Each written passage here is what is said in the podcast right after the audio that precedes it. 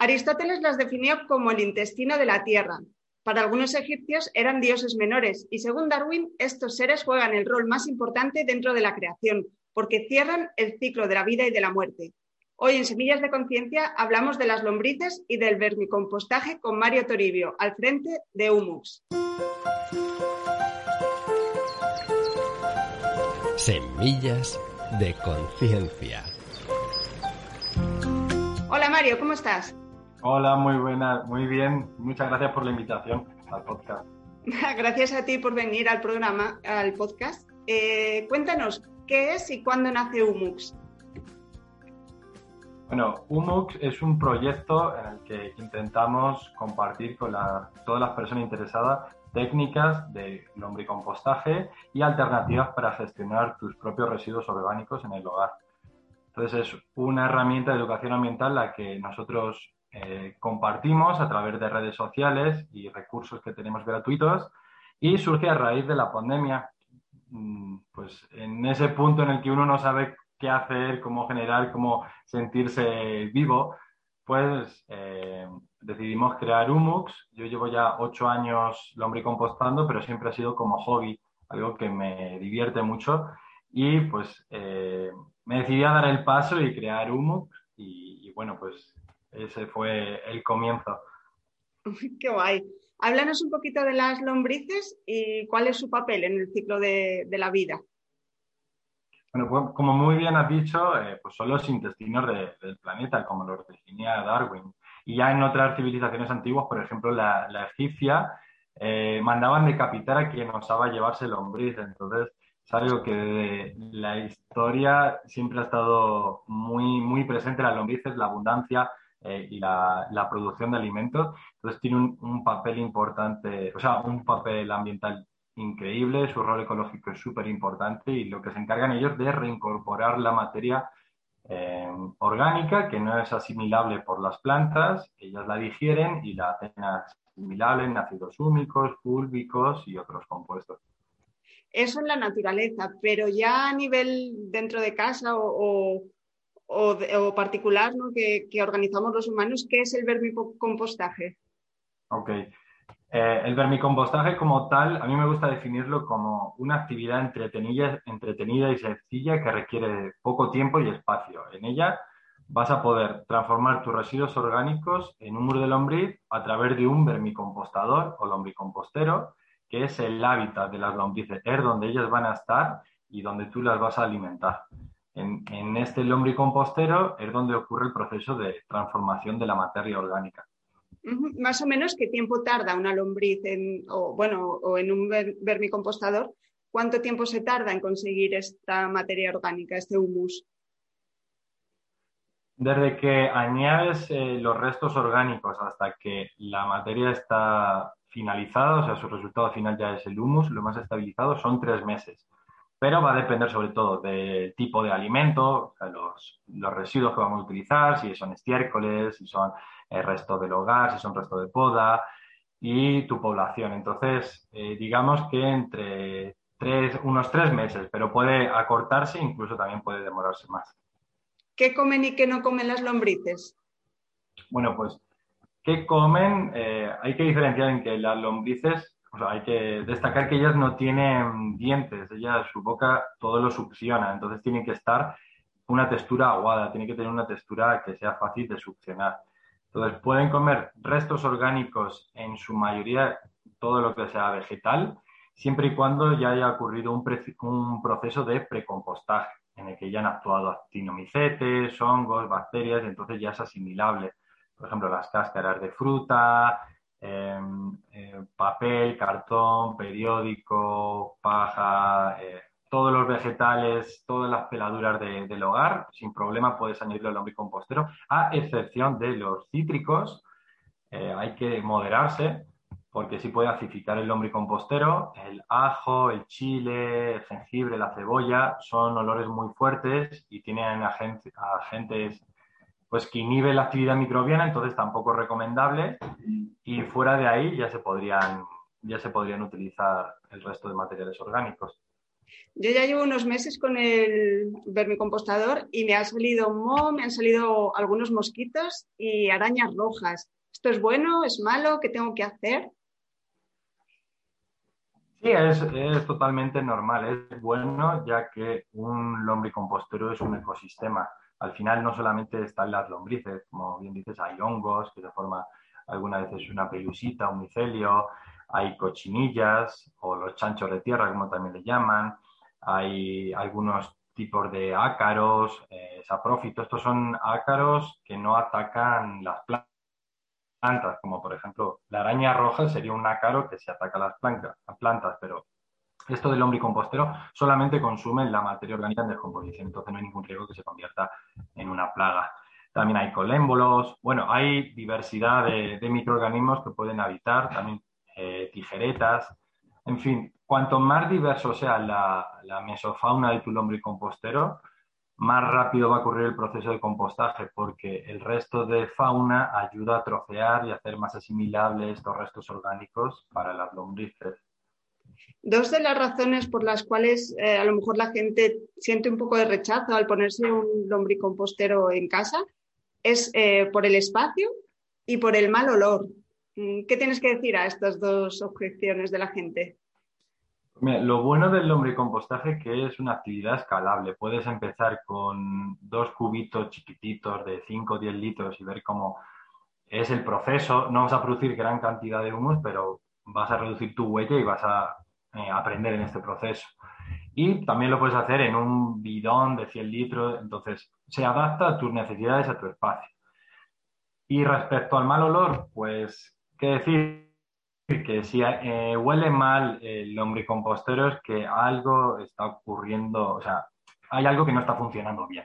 Es decir, hay un exceso de humedad eh, o falta de estructura o de secos, o a lo mejor hay que remover un poquito o drenar el lixiviado. Entonces, más que un problema, el mal olor es un indicador de que algo no está ocurriendo debidamente. ¿Cuáles son las utilidades del compost y de los lixiviados?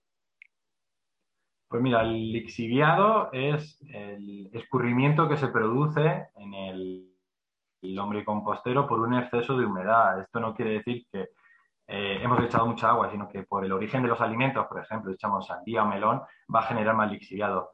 Este lixiviado, cuando ya lleva funcionando tres meses el lombricompostero, es ya muy rico en, fauna beneficiosa, ¿no? microorganismos benéficos. Entonces, este se recolecta siempre y cuando tenga un olor que no sea fétido, que no sea desagradable. En caso de que sea desagradable, recomiendo recircularlo para que madure. Y en el caso de que sea inoloro o no olor agradable a bosque, diluirlo, realizar una dilución 1-10 eh, y aplicarlo en las plantas. Esto le va a dar nutrientes, le va a dar microorganismos y también se puede aplicar foliar que, para prevenir plagas y reforzar la planta. Vamos a hacer un juego. el lixiviado, ahora. El... Dime, dime. Perdón, perdón, sigue, sigue, que te he interrumpido. Nada, y el compost, el lombricompost, pues eh, la primera fase, que sería el lombricompost, que es cuando todavía no se ha madurado, es muy rico en, en, nutrientes que, de rápida asimilación por las plantas, ¿vale? Para añadirlo a cualquier tipo de planta. Lo bueno del lombricompost que no puedes quemar tus plantas.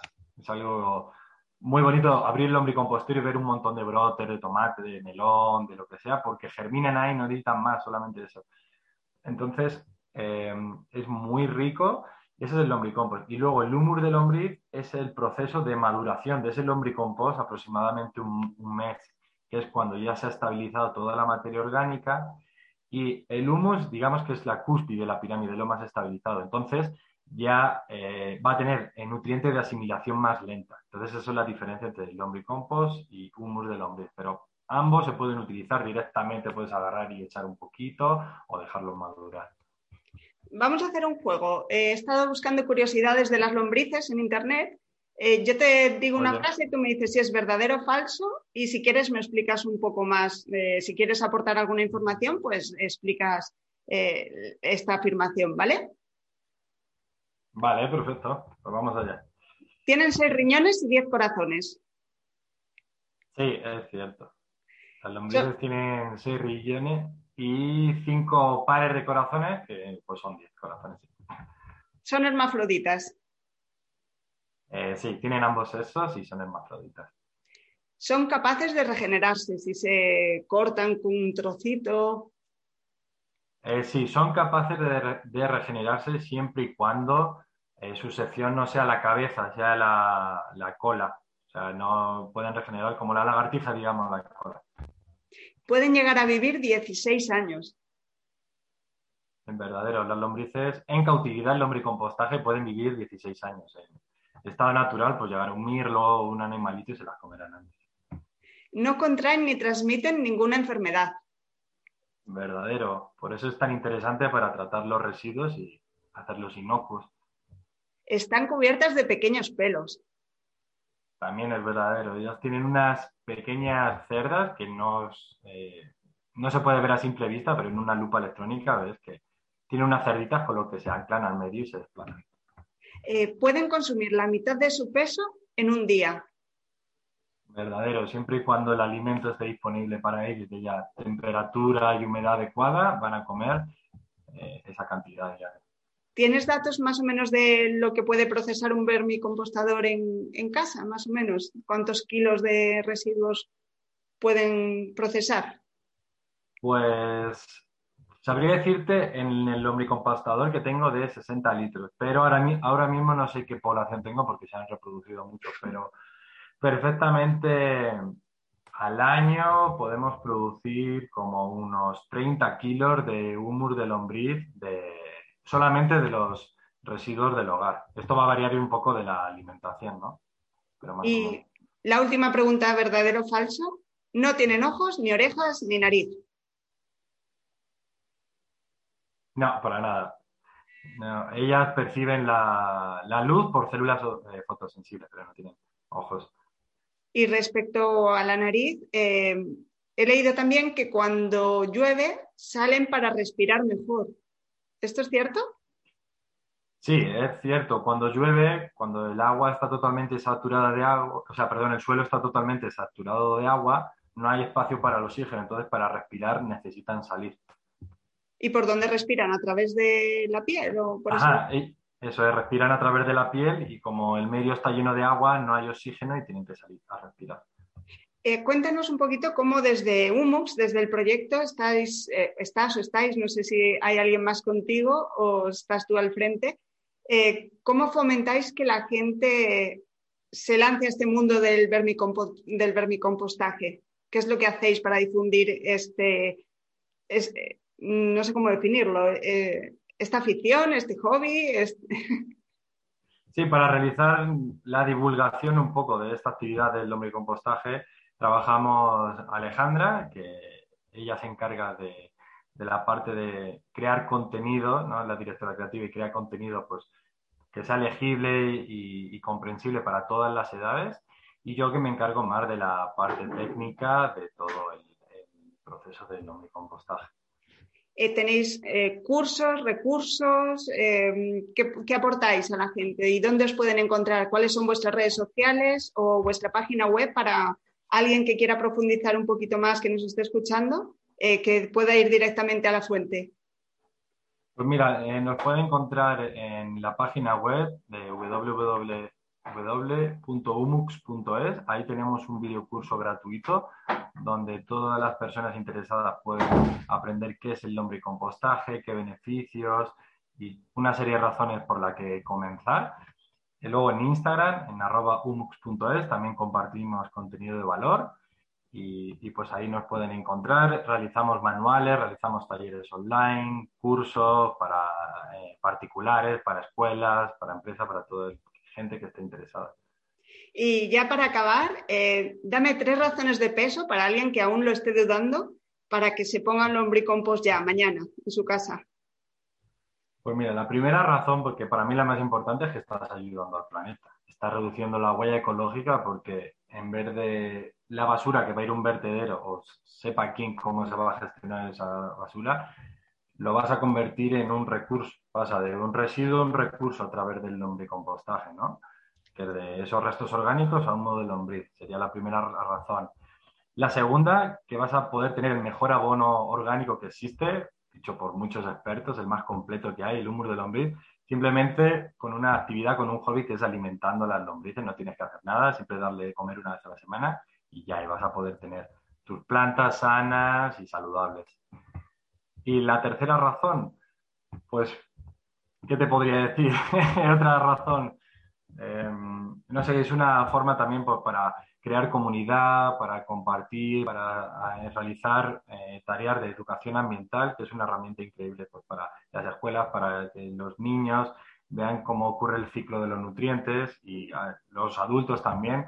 es una herramienta muy buena para, para ver cómo eh, todo se reincorpora en la naturaleza y pues de un desecho pues se reincorpora y vuelves a producir alimentos. Entonces es, una herramienta muy bonita, la verdad.